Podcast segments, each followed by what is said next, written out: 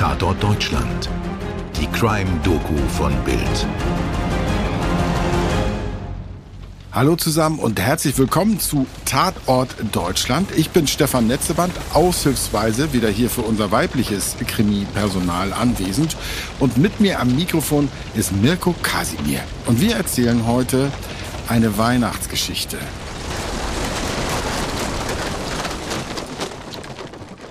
Die aber so ganz und gar nicht zu Stille Nacht, Heilige Nacht passt. Denn das Fest der Liebe wird für eine Familie in West Virginia zur Hölle und hinterlässt Asche, Verzweiflung und ein quälendes, bis heute ungelöstes Rätsel.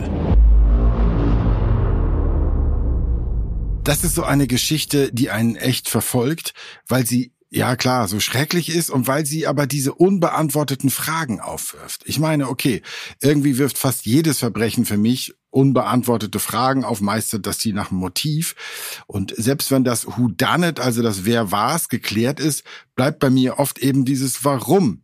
Und wenn ein Mörder vor Gericht tausendmal in allen Details erklärt, warum er einen anderen Menschen getötet hat, und wenn mir Psychologen das in allen Details auseinanderklamüsern, ich krieg das trotzdem manchmal nicht in den Kopf, wie man sowas tun kann. Aber um die Frage geht es heute nicht. Oder nicht nur, auf jeden Fall. Hier gibt es so viele Fragen und die erste und größte ist, was? Ja, ist schon wirklich seltsam. Normalerweise erzählen wir hier von Morden, manchmal von Entführungen, manchmal von Menschen, die spurlos verschwinden. Aber bei dem Fall, von dem wir heute erzählen, wissen wir nicht, um welche Art von Verbrechen es sich handelt. Oder ob es sich überhaupt um ein Verbrechen handelt. Ob wir von Mord sprechen oder Entführung, von einem Mafiamord, einer Racheaktion von Faschisten oder der aus dem Ruder gelaufenen Kundenakquise eines wahnsinnigen Versicherungsvertreters. Vielleicht geht es aber auch um eine Verschwörung von Polizei und Feuerwehr. Oder um ein Familiendrama. Wir wissen nur, dass in dieser unseligen Nacht fünf Kinder aus dem Schoß ihrer Familie gerissen werden und nie wieder auftauchen. Mirko, erzähl uns die Geschichte der Sodders. 1895 kommt in Tula auf Sardinien ein Junge namens Giorgio Sordo zur Welt. Mit gerade einmal 13 Jahren und in Begleitung eines älteren Bruders verlässt er Italien in Richtung Amerika. Wie Millionen vor und nach ihm setzt er seinen Fuß zuerst auf Ellis Island, die kleine Insel nahe dem Hafen von New York City. Warum er Italien verlassen hat, ist nicht ganz klar. Giorgio Sordo, der sich von nun an George Sorda nennt, spricht nicht über seine alte Heimat. Wahrscheinlich war es wie bei so vielen die Flucht aus der Armut und die Hoffnung auf den amerikanischen Traum. Und der junge George macht sich sehr schnell mit großem Fleiß und großem Ehrgeiz daran, diesen Traum dann auch wahrzumachen. Er arbeitet in Pennsylvania für die Eisenbahn, findet dann einen Job als Lkw-Fahrer in Smithers in West Virginia und gründet schließlich seine eigene Firma, ein Speditionsunternehmen, das anfangs Baustellen mit Sand und Schotter beliefert und später auch Kohle transportiert. Und er lernt Jenny kennen, die Tochter eines Ladenbesitzers in Smithers. Jenny stammt ebenfalls aus Italien. Die beiden verlieben sich, gründen eine Familie. Sie bauen in der Nähe von Fayetteville, ebenfalls in West Virginia, ein schickes, zweistöckiges Haus. Fast eine Art Fachwerkhaus mit dicken Holzbalken. 1923 wird das erste von insgesamt zehn Kindern geboren. Das Geschäft von George floriert.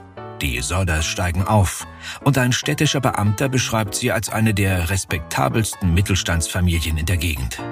Eine amerikanische Erfolgsgeschichte bis zum 24. Dezember 1945. Die Familie ist zusammengekommen, um den Weihnachtsabend zu feiern. Mutter, Vater und neun Kinder. Nur der zweitälteste Sohn fehlt. Er ist 1943 zur Armee gegangen, hat im Zweiten Weltkrieg gekämpft und ist noch immer beim Militär. Der älteste Sohn ist 22, die jüngste Tochter Sylvia gerade zwei Jahre alt. Eine Riesenfamilie, und ich könnte mir vorstellen, dass es einigermaßen turbulent zugegangen sein muss. Obwohl das richtige Fest noch bevorsteht. Denn in den USA feiert man üblicherweise am 25. Dezember. Der 24. Dezember ist eher ein besinnlicher Abend mit der Familie, ohne Geschenke. Aber die 19-jährige Marion, die in einem kleinen Laden in Fayetteville arbeitet, hat dort für ihre jüngeren Schwestern Martha, Jenny und Betty, die 12, 8 und 5 Jahre alt sind, Spielzeuge besorgt. Und als große Überraschung schenkt sie ihnen schon an diesem Abend diese Spielzeuge. Die Mädchen sind völlig begeistert und bitten ihre Eltern ausnahmsweise länger aufbleiben zu können, um damit spielen zu können. Die Mutter lässt sich breitschlagen. Die Mädchen dürfen aufbleiben. Aber nur solange ihre Brüder Maurice, 14, und Louis, 9, auch noch wach sind. Und nur, wenn die beiden versprechen, die Kühe einzusperren und die Hühner zu füttern, bevor sie selbst ins Bett gehen. Und natürlich versprechen sie das. Gegen 10 Uhr schnappt sich Mutter Jenny, die kleine Sylvia, und geht mit ihr nach oben ins Schlafzimmer. Der Vater, der älteste Sohn John und der 16-jährige George Jr. schlafen da schon tief und fest. Weihnachten hin, Weihnachten her. Sie haben den ganzen Tag in der Familienfirma gearbeitet und sind tatsächlich bald nach dem Abendbrot schon ins Bett gegangen. Es ist 0.30 Uhr, als das Schrillen des Telefons Jenny, die Mutter, aus dem Schlaf reißt. Sie quält sich aus dem Bett und geht die einzige Treppe hinunter ins Erdgeschoss zum Telefon. Also, für die Jüngeren unter uns, so war das damals noch. Ein Telefon, ein Telefon, muss man betonen, im ganzen Haus. Und das hing natürlich an einer Strippe. Es war schwarz und klobig, wahrscheinlich aus Bakelit, einer Art Vorläufer des Plastiks. Ich sage das nur für den Fall, dass sich jemand wundert, warum sie zum Beispiel kein Telefon neben dem Bett liegen hat. Die Mutter geht also die Treppe nach unten und hebt den Hörer ab. Eine fremde Frau ist am anderen Ende und fragt Jenny nach einem Namen, den sie noch nie gehört hat. Im Hintergrund hört sie Stimmengewirr und Gelächter. Offenbar findet eine Party statt. Jenny sagt der Frau am Telefon, dass sie wohl die falsche Nummer gewählt haben muss. Daraufhin lacht die Frau seltsam, so erzählt es Jenny zumindest später. Sie legt auf. Als sie zurück ins Bett gehen will, fällt ihr auf, dass das Licht noch brennt und die Vorhänge nicht zugezogen sind. Das ist eigentlich die Aufgabe der Kinder, wenn sie länger als die Eltern aufbleiben. Marion, die 14-Jährige, schläft auf der Couch. Die anderen Kinder sind nicht mehr im Wohnzimmer. Jenny vermutet also, dass sie wohl nach oben gegangen sind, in ihr Zimmer auf dem Dachboden, um zu schlafen. Sie zieht die Vorhänge zu, löscht das Licht und geht wieder ins Bett. Gegen 1 Uhr wird sie erneut geweckt. Etwas ist auf das Dach des Hauses gefallen und dann heruntergerollt. Jenny lauscht. Doch es bleibt ruhig und so schläft sie wieder ein, bis sie eine halbe Stunde später endgültig aufwacht. Der Geruch von Rauch hat sie geweckt. Jenny springt aus dem Bett. Es brennt. Sie greift die kleine Sylvia und rüttelt ihren Mann George wach. Der weckt die beiden anderen Kinder. Dann rennen sie die Treppe herunter und entkommen mit Marion, die unten geschlafen hat, aus dem brennenden Haus. Der Vater und die beiden Söhne rennen wieder hinein, um das Dachgeschoss zu erreichen. Doch die Flammen versperren ihnen den Weg. Barfuß klettert George an der Fassade hoch und schlägt ein Fenster des Dachbodens ein, wobei er sich tiefe Schnitte am Arm zufügt. Doch er kann die Kinder nicht erreichen. Er und seine Söhne rennen zur anderen Seite des Hauses. Dort steht immer eine große Leiter an die Mauer gelehnt. Mit der könnten sie mit etwas Glück zu den drei Mädchen und zwei Jungen gelangen, die im Dachgeschoss gefangen sein müssen. Aber die Leiter ist weg. Der Vater hat eine andere Idee. Zwei seiner Lastwagen stehen auf dem Grundstück. Wenn er einen davon an das Haus fährt, könnten sie vielleicht darüber an der richtigen Stelle ins Dachgeschoss klettern und die Kinder retten. Er klettert hinter das Lenkrad des ersten LKW. Er springt nicht an. Dabei hat er am Vortag noch einwandfrei funktioniert. George rennt zum zweiten Lastwagen, aber... Auch der springt nicht an. Obwohl auch er gerade noch funktioniert hat. Unterdessen rennt Marion zum Haus eines Nachbarn, um die Feuerwehr zu rufen. Ein Auto auf der nahegelegenen Straße sieht die Flammen ebenfalls und versucht, von einer nahegelegenen Taverne aus die Feuerwehr zu erreichen. Aber sie haben keinen Erfolg.